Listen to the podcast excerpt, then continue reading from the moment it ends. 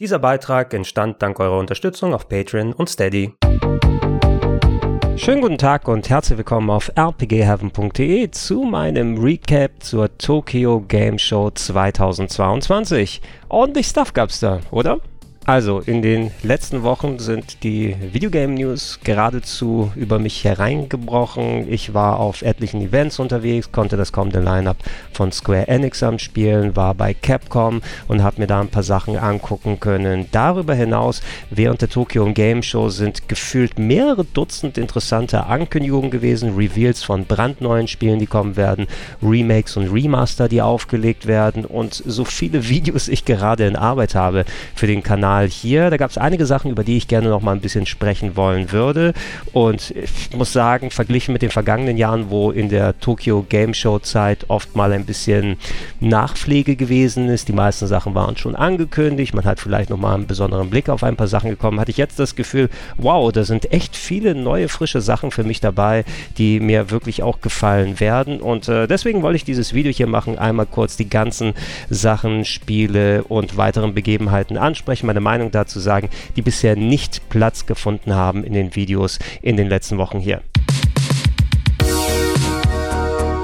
Fangen wir mal an mit der Spieleserie, die mir vielleicht in den letzten Jahrzehnten mit am nächsten am Herzen liegt, nämlich der Yakuza-Serie. Oder besser gesagt, Yakuza war einmal, denn äh, der offizielle neue Name, Like a Dragon, der ja schon quasi mit äh, Teil 7 eingeführt wurde, das hieß ja Yakuza Like a Dragon in der westlichen Fassung, was Yakuza 7 in Japan gewesen ist, wo die Serie von actionbasiertem Brawler-Gameplay zu rundbasiertem RPG gewechselt ist. Im Original heißt sie ja Ryuga Gotoku ähm, schon seit Anfang an und Yakuza war ein bisschen der verwestlichte Titel, weil Like a Dragon in der direkten Übersetzung vielleicht versteht man nicht so ganz, was damit gemeint ist und Yakuza ist so ein bisschen knackiger und es geht ja auch um die Yakuza innerhalb der Story, zumindest in den vergangenen Spielen bisher.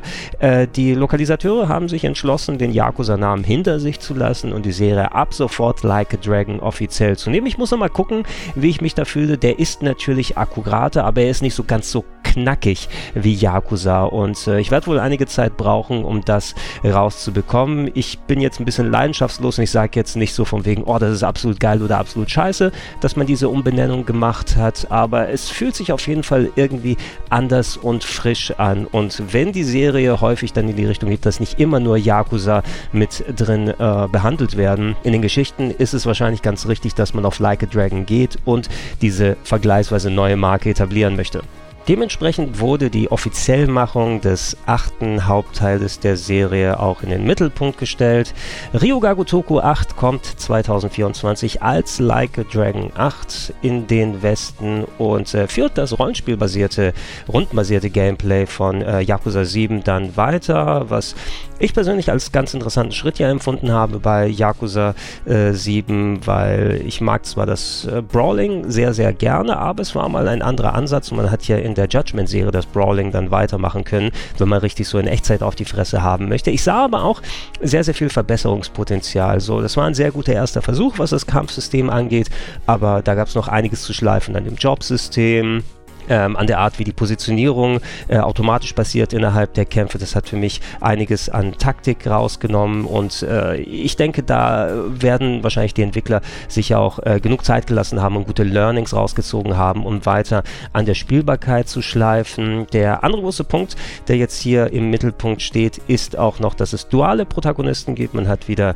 Ichiban Kasuga, den neuen Hauptdarsteller aus Yakuza 7 mit dabei, aber man wird auch wohl Abschnitte spielen können, mit Kazuma Kirio, dem alten Hauptdarsteller, der eigentlich schon längst abgedankt hat in Yakuza 6. Äh, seine Story war quasi vorbei, aber irgendwie können die wohl nicht von Kazuma lassen. Ich weiß nicht ganz, wie ich mich damit fühlen soll. Einerseits bin ich sehr froh, dass er wieder zurück ist, als sein Voice Actor bei der Sega-Präsentation auf die Bühne gekommen ist und diese sonore Stimme wieder zu hören war war schon ein bisschen hin und weg, muss ich sagen. Ich habe ihn schon sehr, sehr vermisst. Allerdings, äh, ja, fühlt sich vielleicht so ein bisschen an, dass man nicht so genug Vertrauen in äh, Ichiban dann hat, dass der die Serie komplett tragen kann. Der ist ja auch gerade erst am Aufbauen. Ich war so ein bisschen dran zurückerinnert, wie es damals äh, mit äh, Phoenix Wright und Apollo Justice gewesen ist, wo man Apollo eingeführt hat in äh, die äh, Ace Attorney Serie und dann trotzdem noch Phoenix Wright dabei haben musste. Und irgendwann ist es so gewesen, dass Apollo dann komplett in den Hintergrund gerückt ist und man mit ähm,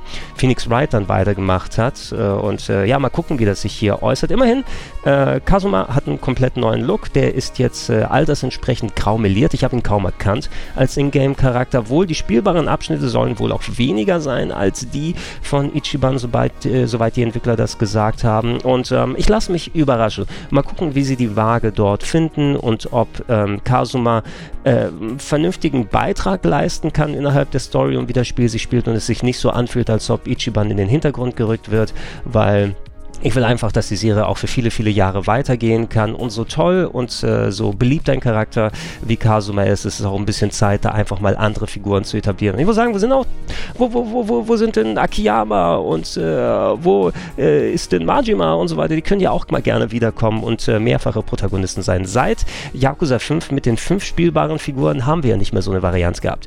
Egal, kommt 2024 und ich bin sehr gespannt. Bereits im Frühjahr 2023 aber werde ich wohl meine Zeit mit dem Remake von Yakuza Ishin verbringen. Like a Dragon Ishin, wie es jetzt auch dann eben heißen wird. Haben wir ja vorhin ja schon ausführlich darüber geredet. Das war eines von zwei Spin-offs, die nur in Japan herausgekommen waren. Ich meine, Gott, wann war das? 2014, 2015, 2016? Irgendwann auf jeden Fall vor vielen, vielen Jahren auf der PS4 hatte ich eine japanische Demo dazu gespielt. Es gab ja auch noch ähm, Gotoku Kensan, was äh, wie wie Ishin ebenfalls im feudalen Japan gespielt hat und wo man quasi die Charaktere die man äh, aus Yakuza kannte, die in anderen Rollen gesehen hat, als ob die Schauspieler wären und äh, ja, in, in einem Theaterstück auftreten, das im feudalen Japan stattfindet. Und da war das eben als Sandbox-Abenteuer äh, entsprechend äh, mit Storytelling und Location dann so umgesetzt. Ich hatte mir Kensan importiert, aber wegen der Sprachbarriere konnte ich nicht wirklich dann groß vernünftig weiterspielen. Es ist für mich auch wichtig, da eben was zu verstehen und nicht nur das reine Gameplay äh, zu haben auf der PS3. Und Ishin, die kurze Demo, die ich ausprobieren konnte, ging dann eben auch da in die Richtung. Ich mag die Art der ähm, Ryoga Gotoku-Spiele, der Like a Dragon-Spiele und Ishin schien für mich etwas, hey, wenn das mal übersetzt wird, da werde ich auf jeden Fall ähm, gerne meine Zeit damit verbringen und es ist ein kleiner Traum, der wahr wird, damit dass dieses Ding endlich wieder dann zurückkommt. Ich meine, das war ja eher actionbasiertes Gameplay, so ist es kein Rollen Rollenspiel, aber du hast auch viel mit Waffen da gekämpft, äh, dass es nicht nur Faustkämpfe gewesen sind. Und äh, mal gucken, was sie sich für die Lokalisation überlegen. Äh, ich bin mir sicher, die werden ja wieder dann das in alle Sprachen textlich übersetzt. Man wird auch englische Synchro haben. Aber ganz ehrlich, solche Dinge, die spiele ich persönlich nur mit der japanischen Synchro, weil ansonsten fehlt mir das Feeling ein bisschen. Was ich von der Demo damals auf der PS4 absehen konnte, ist, wie gesagt, dass es mir sehr viel Spaß machen wird. Und äh, da bin ich mir sicher, dann Anfang 2023, wenn es rauskommt, werden etliche Wochen meines Lebens auf dieses Spiel aufgewendet werden. Dann zu guter Letzt eine ziemliche Überraschung, ein Bonusspiel, Guiden, glaube ich, hätte man früher dazu gesagt, äh, mit äh, japanischer Terminologie. Allerdings, wer sich gefragt hat, was mit Kazuma Kiryu zwischen Yakuza 6 und Yakuza 7 passiert ist, der ist ja in Yakuza 7 auf einmal wieder kurz aufgetaucht, später im Spiel in einem kleinen Cameo sozusagen. Äh, das kann man jetzt erfahren mit ich gucke nochmal, wie heißt der westliche Name? Like a Dragon, The Man Who Erased His Name. Wird äh, auch 2023 äh, herauskommen, äh, sowohl ähm, für aktuelle Konsolen und Systeme als auch für Last Gen mit dabei. Also man wird es wohl dann auch auf äh, den alten Xboxen und Playstation spielen können und ähm, soll vom Umfang her ähm, nicht so groß wie andere Yakuza oder Like a Dragon Spiele sein, sondern eher, was wurde gesagt, so in Richtung Hälfte oder kleiner. Also, ich weiß nicht, wenn ihr mal die ganzen DLCs von den Judgment-Spielen beispielsweise in den letzten Jahren gespielt habt, da hatte man ja auch so ein kleines limitierteres Erlebnis, was so das Yakuza-Style oder Like a Dragon-Style Gameplay angeht. Da gab es ja die Kaito-Files, glaube ich, Kaito-Files hieß es. Und das hatte ja auch so einen Umfang von 6, 7, 8 Stunden, wo man sich mal äh, ein bisschen konzentrierter da austoben konnte und einer eher tighteren Storyline folgt, als dass man was er sich über 30, 40, 50 Stunden spielt und dann mit den ganzen Bonussachen nochmal 100 Stunden drin unterwegs ist. Also äh, ich würde denken, dass ähm, The Man Who Erased His Name wahrscheinlich ein bisschen umfangreicher als diese 8 plus Stunden, die Kaito-Files, äh, wo man die da rausziehen konnte, dass es einem das bietet. Es soll wohl wieder auf das Oldschool-Gameplay gehen. Ich habe mich jetzt nicht im Speziellen gefragt, was wirklich genau mit Kazuma dazwischen passiert ist, also zwischen Teil 6 und Teil 7, aber wenn sie eine gute Geschichte zu erzählen haben und ähm, Kazuma Wars Geschichte wieder auf den richtigen Weg gebracht wird. Vielleicht ist das tatsächlich das, was man braucht, auch um ihn dann als dualen Protagonisten in Yakuza 8 in Like a Dragon, ach, Entschuldigung, ich habe das noch sehr, sehr intos, äh, dann zu akzeptieren. Und das soll auch irgendwann 2023 kommen. Ich denke mal aller Wahrscheinlichkeit nach dann ähm, dem Ishin Remake. Und äh, ja, bringt mich auf den Weg. Ich kann mindestens zwei Like a Dragon Spiele pro Jahr vertragen, neue. Und äh, dann bin ich gut genug vorbereitet, um mich 2024 dann in Like a Dragon 8 zu stürzen. Mann, Mann, ich freue mich. Gehen wir rüber zu Konami, die natürlich eine absolut wichtige Ankündigung gehabt haben. In der Mangelung von Silent Hill oder Metal Gear Solid äh, durfte endlich der Rollenspieler in mir sich wieder sehr, sehr freuen, denn für 2023 angekündigt ist die lang erhoffte HD Remaster Collection von Genso Suikoden 1 und 2 wird rauskommen auf PS4, Xbox One, natürlich auch dann auf den ähm, aktuelleren Konsolen spielbar, Steam und auch auf der Nintendo Switch. Die zwei Classic äh, Top-Down 2D RPG RPGs werden neu aufgelegt in einer neuen Collection mit äh, aufgewerteten Hintergründen. Allerdings die Sprites, die gezeichneten Figuren, soweit ich sehen konnte, bleiben sie äh, gleich, werden in einem Paket dann angeboten werden. Bei den Hintergründen hat man ordentlich dran gefeilt und ich glaube nochmal extra sogar polygonale Elemente reingefügt, wenn ich das vom Trailer her interpretieren kann. Man ist sogar nochmal rangegangen und hat an der Übersetzung ein bisschen was geschliffen, die ja auch nicht wirklich immer perfekt gewesen ist. Äh, zumindest auch in der US-Version waren da etliche Fehler drin. Und ey, das sind zwei meiner absoluten Lieblings-RPGs. Ich habe beide sehr hoch in äh, meiner Top 101 der besten Rollenspiele aller Zeiten reingetan. Gerade Teil 2 hatte sogar eine gute Chance auf Platz 1 bei mir zu stehen. Und das ist eines meiner liebsten Spiele ever. Und die waren einfach lange Zeit nicht wirklich außerhalb von ja, den Originalversionen, die man sich teuer bezahlen lassen kann. Oder Download-Fassungen für äh, PS3, PS Vita und PSP aus dem US-Store die hat man eigentlich so gut wie nicht bekommen. Und dass die jetzt endlich befreit wurden, endlich, dass Konami auch mal sagt, hey, die Serie existiert noch, wir haben die nicht komplett vergessen, das ist äh, ein ja, sehr, sehr schönes Zeugnis davon, dass auch gerne mal auf die Fans gehört wird, wenn das Geld denn passt. Denn meine Vermutung ist es jetzt, nachdem die Originalmacher von Suikoden, die ja ähm, schon lange Zeit die Firma verlassen haben, ihr, ihr Kickstarter-Ding gemacht haben, da ist ja A Juden Chronicles angekündigt worden. Ich habe es auch natürlich supported als inoffizielle Fortsetzung im HD 2D-Style. Ähm, dann ja, gerade in Entwicklung wurde angekündigt, kommt demnächst dann raus. Es gab ja noch dieses, oh Gott, wie hieß es? Hieß es Rising, nicht Origin, ne? Da das äh, Action-RPG-basierte Game, das Prequel, was auch nochmal rausgekommen ist. Aber nachdem ähm, quasi die Originalentwickler mit ihrem eigenen Suikoden ohne Lizenz ähm, so viel Geld dann eingespielt haben, auf einmal sieht Konami, ah, da ist ja ein kleines bisschen Potenzial, lass uns doch mal diese ollen Kamellen, ähm, sprichwörtlich gesagt, dann nochmal wieder aktualisieren. Ich möchte mir das mal im Genauen angucken, weil da gab es noch ein paar Sachen im Trailer, äh, die mich nicht zu 100% überzeugt haben, was die Performance anging. Und mal schauen, wie gut die neuen Hintergründe oder die abgedateten Hintergründe mit den originalen Pixelfiguren ähm, sich mischen, weil das kann ja durchaus mal eine hohe Diskrepanz sein, dass das nicht mehr so richtig aus einem Guss wirkt äh, und ey, das ist wohl der größte Nitpick aller Zeiten, aber ich finde die Textboxen zu breit, wenn das jetzt hier auf 16 zu 9 umgestellt ist. Das sollte ähm, für, das Best, für bessere Lesbarkeit und ähm, hübscher Aussehen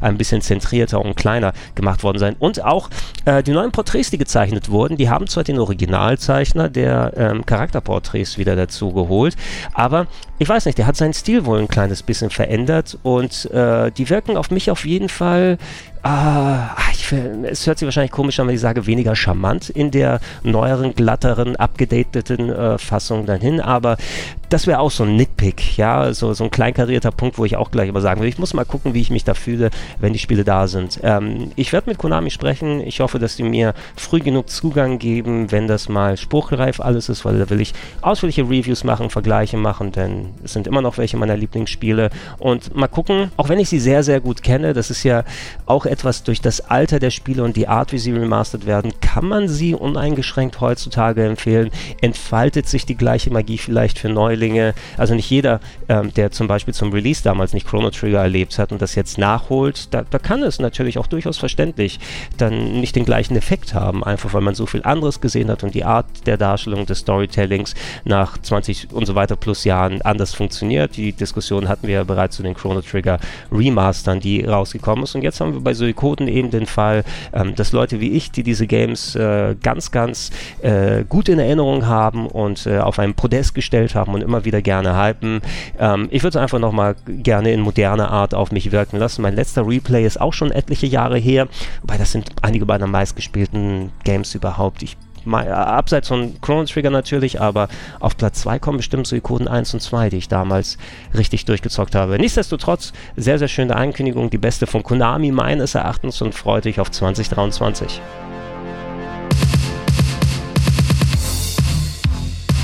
Gehen wir zu den großen drei Konsolenherstellern Xbox, Nintendo und, naja, Xbox, Microsoft, Nintendo und Sony. Und äh, auf Microsoft-Seiten will ich nicht allzu lange verweilen. Ich meine, die haben ja auch schon seit längerer Zeit viel Augenmerk auch auf äh, die japanische Art des Gaming gelegt. Und da kommt ja äh, zum Zeitpunkt, wo ich es aufnehme, je nachdem, wann ihr es hört, dann auch äh, Persona 5 Royal beispielsweise endlich mal auch auf Xbox-Plattformen raus. Muss mal gucken, ob ich mir die Variante mal in Ruhe anschauen kann und euch was extra da dazu sage. Aber ähm, direkt gleich nach der Ankündigung erhältlich im Game Pass zwei ganz interessante Sachen, nämlich das Nino Kuni 1 Remaster Wrath of the White Witch, ein sehr, sehr schönes RPG aus der PS3-Ära von Level 5 zusammen mit den Ghibli Studios damals umgesetzt und äh, ist auch in meiner Top 101 der besten Rollenspiele aller Zeiten gelandet, zwar eher weiter hinten, aber nichtsdestotrotz ein sehr, sehr schöner Titel, den man mal erlebt haben sollte als Rollenspieler. Da gab es vor einiger Zeit bereits das Remaster, ich glaube damals für die Switch unter anderem rausgekommen, unter anderen Plattformen auch, ähm, dass es äh, verfügbar gemacht hat außerhalb äh, der PS3 ähm, Gaming-Umgebung. Das ist ja ganz gut, weil nicht jeder hat mehr eine PS3 und die werden eh nach und nach ihren Geistern langsam aufgeben. Und das ist bereits direkt im Game Pass für euch mit drin. Ich müsste mal gucken, was ohne den Game Pass es kostet. Geht wahrscheinlich so in Richtung 50 Euro oder sowas, was ein bisschen viel äh, dafür wäre. Aber kommt, dann holt ihr euch im Monat Game Pass und dann könnt ihr es vielleicht mal zocken, wenn ihr Bock drauf habt als auch äh, Danganronpa 3 oder Danganronpa V3, besser gesagt, so ist der offizielle Titel. Der dritte Teil der Danganronpa äh, ja, Mystery, Todes, Adventure, Visual Novel Serie gibt es jetzt auch inklusive im Game Pass, äh, so wie Teil 1 und 2 im Game Pass gewesen. Und das war ganz interessant, nachdem ich mir meine Series X geholt habe und den Game Pass drauf installiert habe. Ich habe auf einmal wieder diese ganzen guten alten Visual Novels, die dann schon mit drin gewesen sind. Äh, Virtuous Lassie World, Nine Hours, Nine Persons, Nine Doors. Äh, Danganronpa 2 habe ich nochmal im Game Pass durchgespielt. Ähm, I the Somnium Files 1 war auch da mit dabei.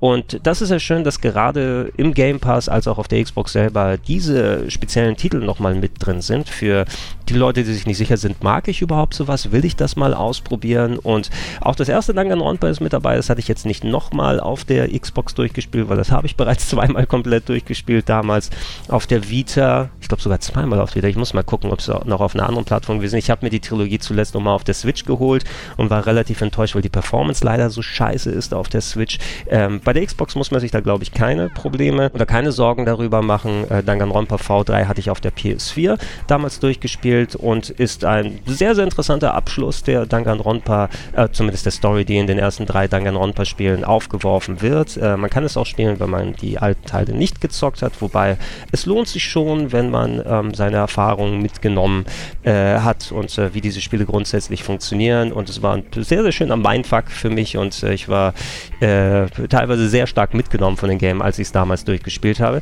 Auch das jetzt im Game Pass mit drin und ich habe es mir runtergeladen. Ich habe überhaupt nicht die Zeit aktuell, das zu spielen, aber irgendwie habe ich Bock wieder einfach mal 30, 40, 50 Stunden oder wie viel auch immer ich dafür brauchen werde, in Danganronpa 2 zu versenken. Also, wenn ihr Japano-Games mögt, checkt den Game Pass aus. Da ist aktuell jede Menge neuer, frischer Kram mit dabei und da kommt jede Menge neuer, frischer Kram mit dazu. Kurz zu Capcom. Ähm, ich habe ja schon separat Videos dazu gemacht, unter anderem, dass ich äh, Resident Evil Village äh, Shadows of Rose gespielt habe, der kommende DLC. Ähm, da habe ich euch ein bisschen 4K-Footage zeigen können und meine Eindrücke bereits wiedergeben. Das soll jetzt also nicht ganz groß Thema sein, aber ähm, ich habe begleitend dazu auch äh, wieder Street Fighter 6 spielen können und da habe ich ja bereits ein Video dazu vor ein paar Monaten gemacht, äh, damals zum E3 äh, Berichterstattungszeitraum konnte ich ja eh schon sehr, sehr früh Hand daran legen. Ich habe gemerkt, nach drei Monaten, wo ich es wieder gespielt habe, ich habe so ein bisschen die Systeme vergessen mit den Countern und wie die speziellen Eingaben und so weiter funktionieren. Es war ja einiges neu gemacht worden, nicht nur visuell, sondern auch spielerisch gegenüber Street Fighter 4 und 5. Äh, was mich aber gefreut hat, ich konnte Ken als neuen Charakter anspielen. Der wurde ja auch mit einigen äh, weiteren ähm, Revival-Charakteren, Oldschool-Charakteren mit offiziell angekündigt und der war jetzt schon spielbar in der Version, die ich zocken konnte. Die hatte statt vier Kämpfer gleich acht mit drin, darunter Ken als auch Geil und ich muss mal gucken, wie hieß die eine Dame, die so ein bisschen so dem, dem Hip-Hop-Style nochmal äh, gekleidet war und äh, mit einer Spraydose unterwegs war. Also die konnte ich auch auf jeden Fall ausprobieren. Ich muss sagen, als Oldschool-Fan eben was ein bisschen schwierig war, das war zum Beispiel, wenn ich mit Ken oder Geil gespielt habe, ich habe natürlich meine Bewegungsabläufe und wie das auf den Controller dann gelegt ist und meine Kombos, die ich gerne mache, aber ich bin eben ein sehr, sehr oldschool Street Fighter 2 oder 3 dann Spieler oder Alpha dementsprechend. Und äh, ich muss mir echt diese Counter dann dran schaffen. Ich habe gegen Kollege Wirt gespielt und da wollte ich meine klassischen Geil-Taktiken dann benutzen, wie ich sie seit Street Fighter 2 schon anwende, wie ich das Timing gewohnt bin. Und äh, da kommen die Moves noch nicht ganz so richtig raus und vor allem die Konter, die hauen mich dann direkt weg, weil ich vielleicht nicht sofort dann ähm, zum Beispiel der, der Griff, der anders funktioniert als bei Street Fighter 2, äh, mit Geil nicht mehr auf den harten Punch draufgehen, sondern man muss zwei andere Tasten drücken zum Greifen, um entweder selber zu greifen oder den Griff abzubrechen vom Gegner. Das sind alles Sachen, die ich natürlich absolut nicht intus habe. Ähm, ich freue mich drauf zu sehen, wie das finale Spiel sein wird. Ich muss mal gucken, ob ich da reinkomme, weil ich nicht der kompetitive Gamer bin, aber etliche Runden würde ich gerne mal zocken. Leider konnte ich noch nicht äh, diese Open-World-Komponente sehen, hatte ich ein bisschen darauf gehofft und spekuliert, dass das schon in meiner Demo hier mit drin gewesen ist. Aber freut euch darüber, äh, darauf. Das wird auf jeden Fall nochmal, glaube ich, äh, sehr, sehr hohe Wellen schlagen. Und hier habt ihr mal ein bisschen exklusive Footage gesehen, die ich dabei capturen durfte. So, let's go over to. Ach, Nehmen wir Sony mal zuerst, weil ich glaube, Nintendo, die haben so viel hier, alles, was ich mir notiert habe, über das ich sprechen möchte. Das ist ein ganz guter Part, dass man den dann hinten dran hängt. Äh, Sony hat eine vergleichsweise kleine State of Play, die hatten wir uns ja gemeinsam angeschaut und kommentiert hier auf dem Kanal. Und wenn ich mir jetzt spezielle Sachen rausschreibe, wir müssen jetzt nicht über God of War Ragnarok sprechen. Wir wissen, dass es geil wird, das hat aber nicht viel mit klassischen TGS-Ankündigungen und äh, japanolastigen Games zu tun. Dementsprechend äh, checkt die Berichterstattung aus, wenn ich mal im Detail dazu komme und hoffentlich äh, zeitnah Hand daran legen kann. Wann war das jetzt, glaube ich, November ist der offizielle Release, ist ja auch nicht mehr allzu weit hin. Aber bei Sony konnte man ein bisschen ja, Trailer-Material, ich will jetzt nicht Gameplay-Footage oder das nennen, es war schon Gameplay-Grafik, aber natürlich aufgehübscht und angepasst von Tekken 8. Ähm, ist ja schon lange her, dass Tekken 7 rausgekommen ist und äh, ja, ey, die können natürlich Street Fighter das Feld nicht äh, alleine überlassen mit Street Fighter 6. Äh, Tekken ist ja eh mit einer der erfolgreichsten ähm, Fighting-Game-Serien überhaupt, abseits von Mortal Kombat und von Street Fighter. Und äh, ich hatte auch Tekken 7 eine Zeit lang gespielt, fand da zum Beispiel, dass die Einbindung von Fremdcharakteren wie Akuma aus äh, Street Fighter sehr, sehr gut gepasst hat. Der ist auf äh, einmal ein sehr guter Tekken-Charakter, so vom Style und vom Gameplay her. Wer hätte das gedacht?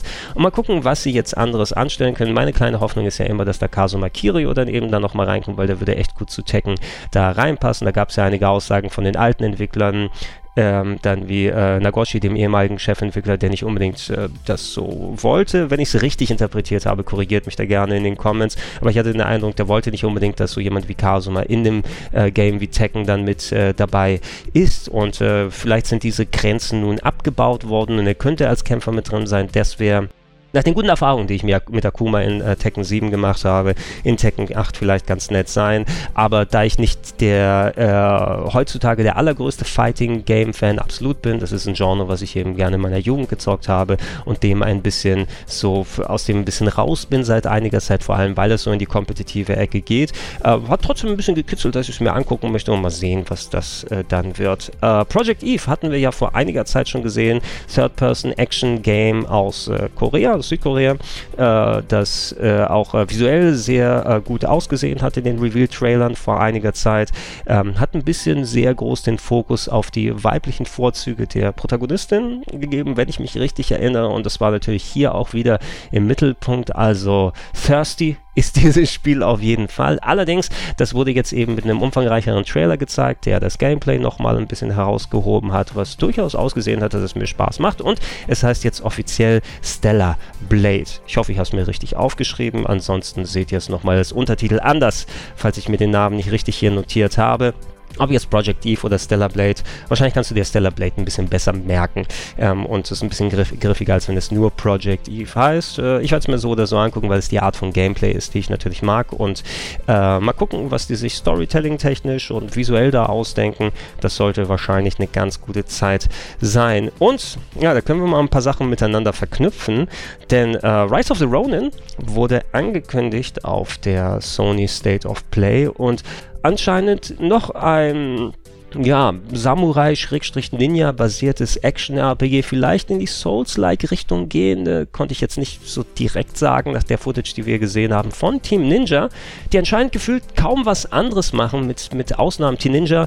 Ich meine, seit Ninja Gaiden und den vielen anderen Games, die sie verantwortet haben, ähm, auch unter anderem an Metroid Other M mit beteiligt, das wollen wir aber lieber verschweigen, sind eh ähm, sehr gefragtes Team, wenn es dann um, um actionbasiertes Gameplay geht. Die sind aber seit einiger Zeit eben in die Souls-like-Ecke mit reingerutscht durch die Neo-Games und Neo hat ein bisschen was anderes gemacht als klassisch Dark Souls und direkte Klone davon, aber es hatte das grundlegende Souls-like Gameplay, aber mit den verschiedenen Stances und der sehr loot-basierten Mechanik mit äh, Equipment, was man sammeln, finden und, und ausrüsten kann. Also das hatte so noch seinen ganz eigenen Touch gehabt. Nichtsdestotrotz hat es eben den knallharten Schwierigkeitsgrad gehabt und das ist so ein bisschen weird, weil meine Team Ninja haben danach erstmal das äh, Final Fantasy Origin da gemacht, Stranger of Paradise, was ja Neo-Anleihen hatte, aber mit dem äh, Final Fantasy Universum bin ich noch nicht dazu gekommen. Ich habe es bei mir auf der Festplatte hier, aber bei 8 Milliarden Sachen und ich habe da auch gesagt, Souls-like, so sehr ich die Dinge, die Games mag.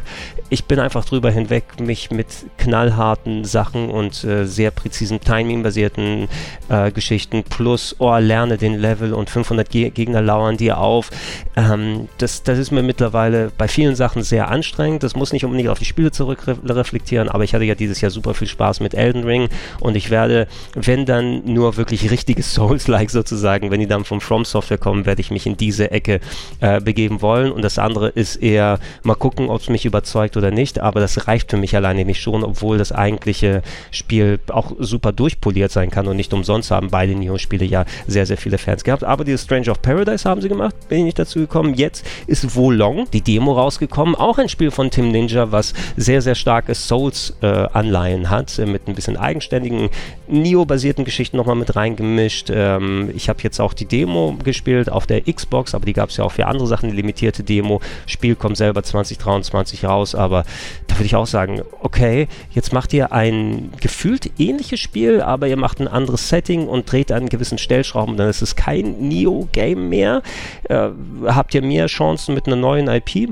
Okay, müssen wir mal gucken. Und jetzt kommt noch Rise of the Ronin, was nochmal eine neue IP sein wird, die potenziell natürlich noch an mehr Stellschrauben dreht. Ich hätte ganz gerne mal einfach keinen knallhartes äh, Action-RPG-Gameplay, kein Souls-like, sondern ähm, dass es auch mal ein bisschen verzeihlicher ist hier und da. Das, das kann man nicht von Team Ninja unbedingt dann verlangen, weil deren äh, Brot und Butter sind ja mega knallharte Games, in die man sich richtig reinbeißen und reinverarbeiten muss. Äh, Rise of the Ronin sah ganz cool aus, muss ich sagen, aber es wirkt weird für mich, dass man gefühlt ein bisschen ähnliche Franchises wie Neo, äh, wie Rise of the Ronin, wie Wolong, ähm, ja, so nah beieinander gefühlt, so eins nach dem anderen mit neuen IPs hier etabliert. Ich weiß nicht, ob es besser wäre, wenn man dann komplett gesagt hätte, okay, äh, wir versuchen das alles irgendwie ins Neo-Universum zu packen und daraus Side-Stories zu machen. Keine Ahnung, ob das der bessere Schritt gewesen wäre. Äh, nach äh, der Volang-Demo bin ich äh, recht positiv diesem Spiel gegenüber eingestellt. Also sah ganz nett alles aus, aber aus den erwähnten Gründen wäre es wahrscheinlich nichts, was ich jetzt lange, lange zocken werde, weil ich habe einfach nicht mehr die Muße, mich da so groß reinzuarbeiten. Mal gucken, in welche Richtung Rise of the Ronin Missionen dann gehen wird. Ähm, wahrscheinlich weniger Ghost of Tsushima, sondern wirklich eher mehr äh, Wulong und Neo, würde ich jetzt persönlich mal schätzen. Und Team Ninja, die können das ja. Mal gucken, was das wird. Ähm, und äh, ich werde es mal ausprobieren und mal schauen, wie ich mich danach fühle, wenn es soweit ist. So, und last but not least gehen wir zu den Ankündigungen, die während der Nintendo Direct ähm, dann passiert sind. Und meine Güte, da ist ordentlich was dabei, muss ich sagen. Gehen wir die mal ein bisschen chronologisch durch. Ist natürlich nicht alles von Nintendo direkt. Haha, no pun intended. Äh, aber Nintendo hat dem natürlich ihre Plattform gegeben, heißt auch nicht, dass diese Games exklusiv dafür sind, zu einem Teil, vor allem wenn sie von Drittherstellern kommen. Ähm, muss mal gucken, ob ich die dann aber auch auf der, auf der Switch spielen werde oder ob ich mittlerweile mit Steam Deck kann ich auch die PC-Version mir holen und unterwegs spielen, wenn ich Bock habe. Also ist das alles halb so wild. Was es nur auf der Switch geben wird, ist Fire Emblem Engage, der neue große Fire Emblem Strategieteil. Da gab es ja einige Leaks bereits vor einiger Zeit mit Screenshots, die man gesehen hat. Und ja, das wurde jetzt bestätigt mit dem Trailer, mit diesen Protagonisten mit den zwei Haarfarben, die so ineinander gehen. Das Gameplay selber sah sehr, sehr stark nach Fire Emblem Three Houses aus, also inklusive was die Strategiemaps angeht, was die Duelle an sich äh, betrifft, was auch äh, die, die ähm, RPG-Sequenzen dazwischen bei Three Houses war es ja quasi die, die, die Uni, die man da bewandern konnte und da rollenspielmäßig mit Leuten geredet hat und, und andere Sachen angestellt hat. Und hier, gibt es wohl auch dann wieder diese Abschnitte und Locations freue mich sehr. Fire Emblem Three Houses war eines meiner Lieblingsgames, äh, als es damals rausgekommen ist in einem Jahr auf der Switch. Äh, hat mir sehr viel Spaß gemacht. Das werde ich hier dann auch spielen. Es kam ja zuletzt das neue Fire Emblem Warriors und es war ja auch nett für die Leute, die gerne mal ein bisschen das actionbasierte Gameplay und die, den Musu-Style-Action haben wollen.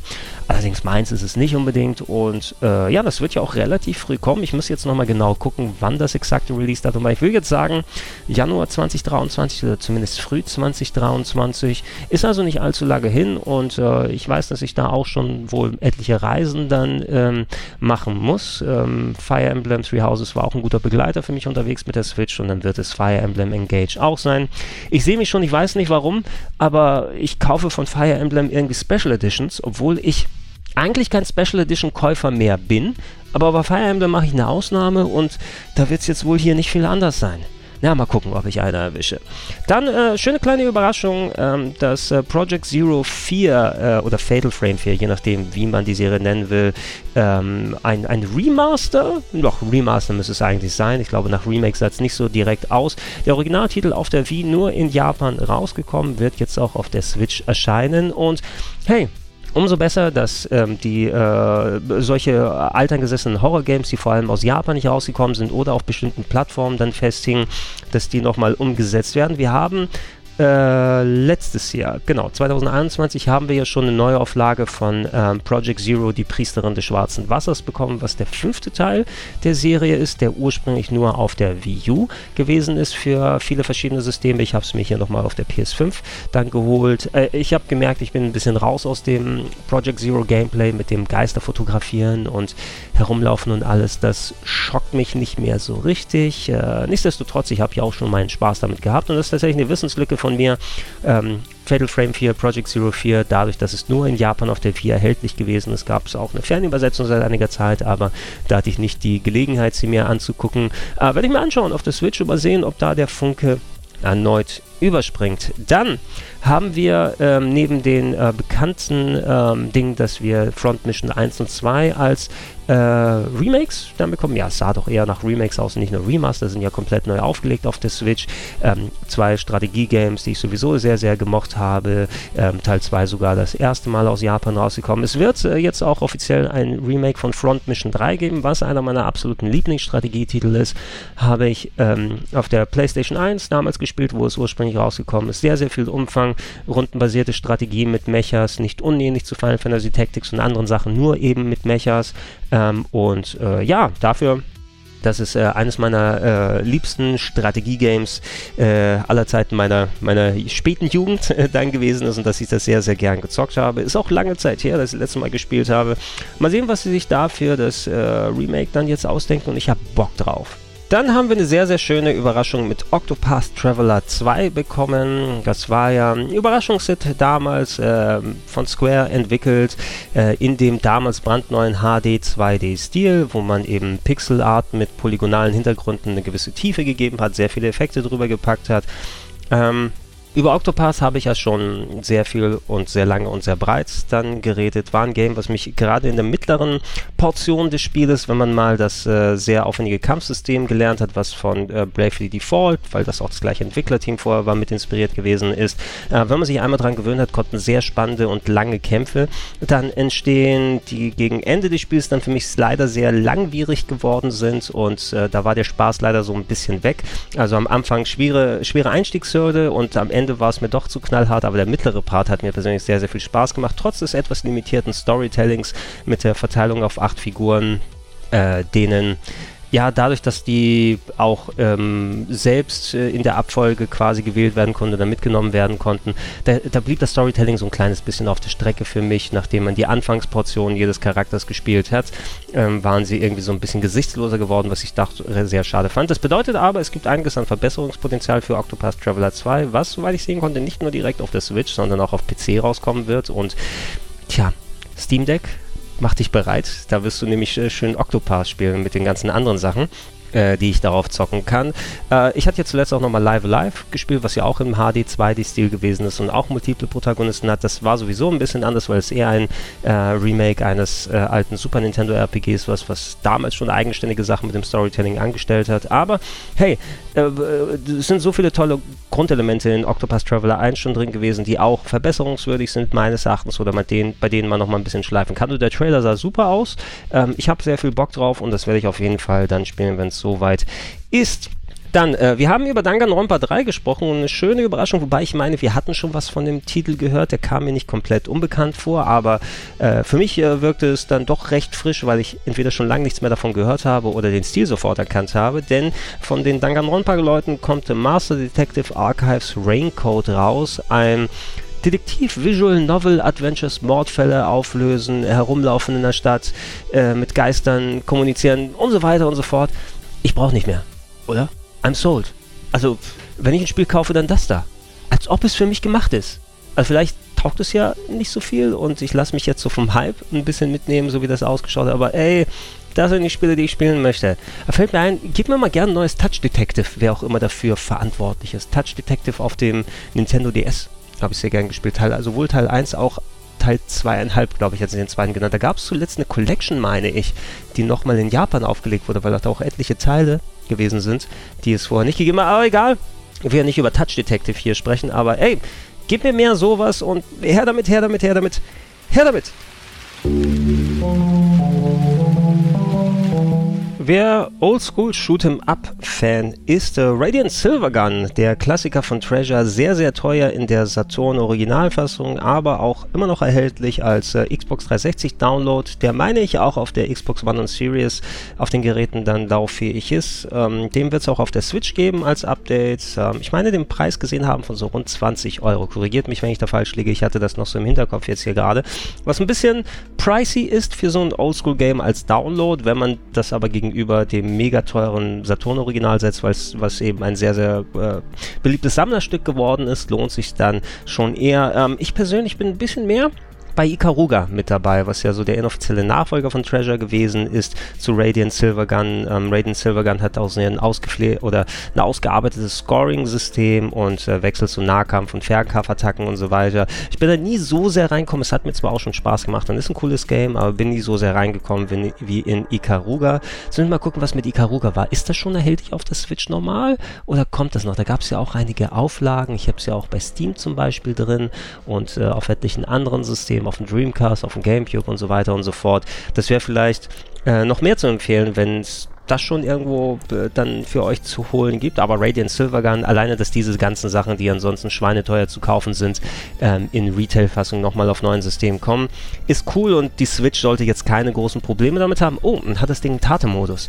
Kann man die Switch hochkant stellen für solche Vertikal-Shooter-Maps? Ist auch immer ganz wichtig. Ich schätze mal. Wäre ja Quatsch, wenn es nicht dann drin wäre. Äh, Tales of Symphonia wird nochmal remastered, wobei also soweit ich sehen konnte, mh, hm, wahrscheinlich liegt es dem letzten Remaster nochmal zugrunde. Das ist jetzt meine Spekulation. Ich müsste nochmal nach Details gucken, was es angeht. Aber Tales of Symphonia natürlich eines meiner Lieblings-Gamecube-RPGs damals Anfang der 2000er gewesen. Auch recht hoch bei mir in der privaten äh, Top 101 äh, gelandet, der besten Rollenspiele aller Zeiten. Ich habe es mit Kollege Gino vor etlichen Jahren nochmal komplett durchgespielt in der Remaster-Fassung. Ich glaube, die PS3-Version haben wir damals gespielt ähm, auf Rocket Beans TV und es war wieder sehr schön, das dann nochmal zu erleben. Das kommt jetzt nochmal für die Switch heraus. Merkwürdigerweise in dem ersten Remaster war es ja ein Bundle, wo man auch noch ähm, Tales of the New World, glaube ich, hieß ja das ähm, Sequel was ursprünglich nur Wii-basiert gewesen ist und dann später so gebundelt wurde, mit dabei. Ich meine davon jetzt nicht groß was gesehen zu haben. Und äh, mal sehen, welche Version das jetzt ist. Ist es das alte Remaster, was ja auch schon so ein kleines bisschen Problemchen hatte? Denn ähm, man hat äh, eine Version genommen, die dann zum Beispiel nicht auf 60 FPS gelaufen ist, wie das GameCube-Original, sondern es müsste die PlayStation-Fassung gewesen sein äh, sollen, die dann später rausgekommen ist und inhaltliche Updates hatte. Allerdings, ähm, die lief nur mit 30 FPS und dementsprechend lief das Remaster auch mit 30 FPS, was sehr, sehr schade war. Da war so ein bisschen wahrscheinlich abwägen, ähm, will man die flüssigere Grafik haben, aber die weniger Features oder will man mehr Features haben und weniger flüssige Grafik? Warum kann man das nicht kombinieren? Ich finde es ein bisschen weird, wenn man dann jetzt die ganzen Schritte nochmal viele, viele Jahre später auf der Switch macht, dass man nicht beides hinbekommt und komplette Inhalte mit neuen Ergänzungen, die dazu kommen, als auch flüssige 60 FPS dahin zu bekommen. Aber was soll's, auf Spiel wird es wahrscheinlich weniger reflektieren und Jetzt aber last but not least, last but not least, least äh, wir haben endlich ein Release-Datum als auch den Namen des neuen Legend of Zeldas. Äh, wir müssen es nicht mehr Breath of the Wild 2 nehmen, sondern es heißt The Legend of Zelda Tears of a Kingdom, Tränen eines Königreichs. Leider ingame-mäßig recht wenig gesehen, außer ein paar ja, kryptischen Schemen und eine Handvoll Gameplay-Szenen äh, wird im, oh Gott, jetzt muss ich noch mal gucken, ich stecke das mal parallel, aber ich sag mal Mai äh, 2023, äh, Tears of a Kingdom Release Date, ähm, was okay ist, ja, äh, das ist ja 12. Äh, Mai. 12. Mai 2023 ist hier vermerkt rausgekommen, was ja durchaus okay ist. Ähm, ich bräuchte es jetzt nicht sofort, sofort, so, wobei es wäre ganz geil gewesen, das Game für Weihnachten zu haben, aber Nintendo hätten dann wohl schon wesentlich früher angekündigt, ähm, dass das Spiel rauskommen wird. Und die haben jetzt mittlerweile so viele Sachen nochmal im Köcher mit Fire Emblem früh im Jahr. Octopass kommt nochmal für die raus und so weiter und so fort, dass man sich wohl auch Zeit lassen kann äh, bis zum Mai. Ähm, ich habe große Hoffnungen, große Erwartungen auf das Ding. Das Problem wird so ein bisschen sein, dass die Erwartungen so hoch sein werden nach Breath of the Wild, dass hoffentlich äh, Tears of the Kingdom dem auch dann nachkommen wird. Wie ich mich mit dem Titel fühle, ja gucken, Breath of the Wild war auch nicht äh, unbedingt der Untertitel, der von der Zunge gerollt ist. Also mittlerweile hat man sich ja sehr daran gewöhnt. Tears of the Kingdom, was genau bedeutet das? Weint der Himmel auf das Königreich, Prequel, Sequel, äh, spielt man auch ein bisschen mit Zelda. Das sind so alles Dinge, die sich klären lassen werden, hoffentlich. Mal gucken, wie das technisch funktioniert. Also wir haben ja auch nichts, weiterhin nichts von einer verbesserten Switch gehört und das wäre vielleicht auch nochmal ein Punkt, wo man sagen kann, äh, sind wir mittlerweile an dem Punkt angekommen, wo selbst Zelda auf der Switch nicht mehr ähm, ja, mehr rausholen kann, weil die Technik einfach so sehr am Limit ist. Mich würde es mich schon wünschen, da einfach mehr visuell aus diesen Welten rauszuholen, was sich auch aufs Gameplay nochmal äußern wird. Meine Wünsche sind eh da ja auch nochmal mit drin. Ich will endlich mal richtige Dungeons haben und nicht nur diese Giganten, die man ab und zu mal hatte und die Schreine. Die Schreine können sie gerne drin lassen äh, und mal sehen, was sie mit der Vertikalität nochmal dazu packen, aber gib mir bitte auch richtige Dungeons und dann kommt vielleicht das für mich beste Game ever raus. Werden wir im Mai 2023 sehen. Äh, schreibt in die Comments rein, wie ihr euch damit fühlt. Ich freue mich und bin sehr froh, dass wir endlich mal ein bisschen Klarheit zumindest zumindest zu einem Teil darüber haben. So, das wären die Sachen, über die ich nochmal quatschen würde. Knapp nochmal über 40 Minuten geworden. Natürlich bei weitem nicht alles. Ich habe sicher auch einige Sachen, die für mich interessant wären, jetzt hier geflissentlich übersehen. Da bitte ich euch, schreibt es in die Comments mit rein, wenn da irgendwas wäre. Von den Sachen, die wir besprochen haben, als auch die Sachen, die ich übersehen habe. Was ist eure Meinung? Freut ihr euch drauf? Habt ihr Bedenken? War das jetzt eine richtig geile TGS? War das vielleicht sogar die beste TGS aller Zeiten? Wäre auch eine Frage, die man beantworten kann.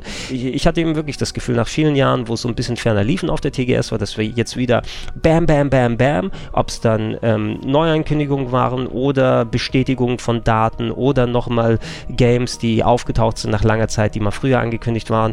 Das war sehr, sehr ertragreich für mich. Und ich habe gemerkt, was ich auf der E3 und der Gamescom tatsächlich vermisst habe, die auch viele interessante Sachen hatten auch durchaus aus dem japanischen Bereich, äh, wo ich ja prädominant gerne meine Games dann, dann konsumiere und dann gerne spiele. Aber äh, diese ganze Masse, die wir jetzt hier gerade bekommen haben, hat mir nochmal gezeigt, oh, da gibt es mittlerweile in den neueren, nicht mehr nur vor Ort stattfindenden äh, Messezeiten ähm, doch äh, wieder Gelegenheit, dass die ganzen Publisher ihre eigenen Streams machen, eigene Ankündigungen machen und dass die TGS auf einmal wieder ein durchaus relevantes, äh, relevanter Zeitraum ist, wo man früher darüber gesprochen hat, oh, wer braucht noch ähm, dann zur E3-Zeit, dass die Publisher vor Ort alle sind und alle parallel innerhalb von einer Woche ihre Ankündigung rausballern, wenn Sony und Nintendo sagen, nee, wir machen es ein paar Wochen später, damit wir dann so unseren äh, eigenen, äh, unser eigenes Spotlight haben, kann man verstehen. Aber merkwürdigerweise fühlt es sich bei der TGS jetzt hier wieder andersrum, als ob alle jetzt an Japano-interessierten Games zusammengekommen sind, um diese schönen Synergieeffekte zu bekommen. Alle gucken jetzt gerade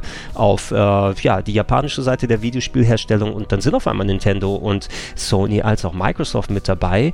Ähm, das fühlte sich E3iger an, als die E3 und auch die Gamescom dann zuletzt gewesen sind. Und äh, ja, ne? schreibt eure Meinung in die Comments rein sein. Wir werden, wie gesagt, noch viel mehr Content hier haben. Ich ertrinke fast gerade hier in Games und Videos, die ich für euch produzieren kann und sollte, damit wir auch schön hier viel was haben. Ich hoffe, das ist jetzt im Moment nicht too much für euch. Ich werde bestimmt auch wieder zwischendurch eine kleine Pause dann einlegen müssen. Aber diese Spiele müssen behandelt, besprochen und gezeigt werden. Und da kommt ja auch noch einiges. Oh, und ich muss auch noch Monkey Island spielen. Da habe ich ja auch Bock drauf. Das kommt ja auch noch jetzt direkt. Äh, Leute, Danke fürs Zuschauen, danke fürs Zuhören. Bleibt hier gerne auf rpgheaven.de, geht auf plauschangriff.de für Podcast-Versionen und ich sage auch nochmal Danke für die Leute, die es schon machen oder ähm, ich würde mich darüber freuen für die Leute, die es noch nicht machen, wenn sie mich hier unterstützen wollen unter patreon.com slash rpgheaven oder steadyhq.com slash rpgheaven. Ich war der Gregor, das war mein kleines Recap, meine kleinen Gedanken zur TGS 2022 und ich sage Tschüss!